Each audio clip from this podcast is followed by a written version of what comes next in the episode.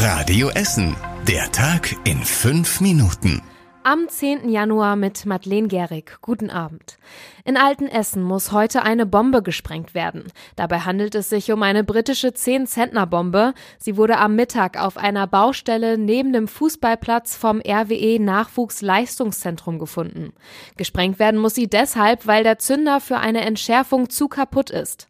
Auf das Loch, in dem die Bombe liegt, werden jetzt 250 Tonnen Sand geschüttet, um die Sprengung abzufedern. Das sagt Frank Stommel vom Kampfmittelräumdienst. Wenn genug Sand da ist, dann bezünden wir die Bombe, gehen in eine Deckung und von da aus, sage ich mal, ungefähr 200 Meter wird gezündet. In unmittelbarer Nähe ist die Erschütterung wahrscheinlich zu hören, weiter weg aber nicht mehr.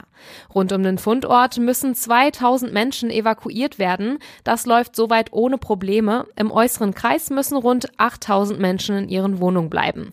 Alle aktuellen Infos zur Sprengung und später dann auch die Entwarnung gibt es in unserem Live-Ticker auf radioessen.de. Auf der Hollestraße wurden heute die ersten Bäume ausgegraben und umgepflanzt. Sie müssen weg, weil dort eine neue Straßenbahnlinie gebaut wird, die Citybahn. Am Wochenende wurden schon 19 Bäume abgesägt. Sieben Bäume dürfen aber weiterleben.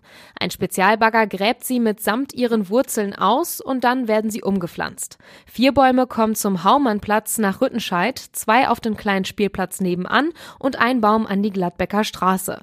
In drei bis vier Jahren soll über die Hollestraße die Citybahn fahren. Sie verbindet die Innenstadt mit dem neuen Stadtteil Essen 51.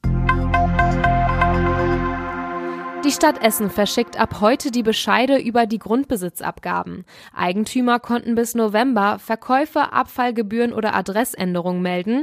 Auf dieser Grundlage wurde der Jahresbescheid für 2023 ausgestellt. Gleichzeitig haben Grundstückseigentümer noch Zeit, ihre Grundsteuererklärung abzugeben. Die ist Ende des Monats fällig. Im letzten Jahr wurde sie neu ausgelegt und 2025 wird sie zum ersten Mal abgerechnet. Drei junge Musiker aus Essen haben es in das Bundesjazzorchester geschafft. Damit haben sie sich gegen 240 Bewerber aus ganz Deutschland durchgesetzt. Die Essener studieren an der Volkwang Universität der Künste. Sie spielen Trompete und Tenorposaune. Das Bundesjazzorchester besteht aus fast 40 Musikern. Sie sind alle nicht älter als 24 Jahre. Viele von ihnen studieren an Musikhochschulen und haben schon in den Jugendorchestern ihrer Bundesländer gespielt. Erfolgreich war auch eine junge Essener Sportlerin. Eiskunstläuferin Nicole Schott ist wieder deutsche Meisterin geworden. Damit hat sie zum siebten Mal den Titel geholt. Mit mehr als 190 Punkten lag sie deutlich vor ihrer Konkurrenz. Die deutschen Meisterschaften waren am Wochenende in Oberstdorf. Und das war überregional wichtig. Rund um Lützerath am Tagebau gibt es erste Auseinandersetzungen zwischen Klimaaktivisten und der Polizei.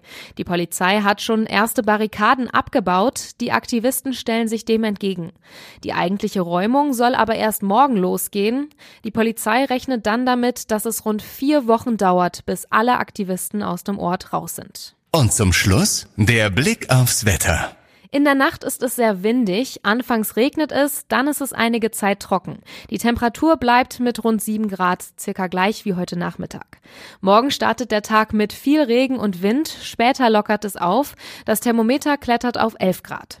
Die nächsten aktuellen Nachrichten bei uns aus Essen gibt's morgen früh ab 6 Uhr hier bei Radio Essen. Ich wünsche euch einen schönen Abend, macht's gut. Das war der Tag in 5 Minuten. Diesen und alle weiteren Radio Essen Podcasts findet ihr auf radioessen.de und überall da, wo es Podcasts gibt.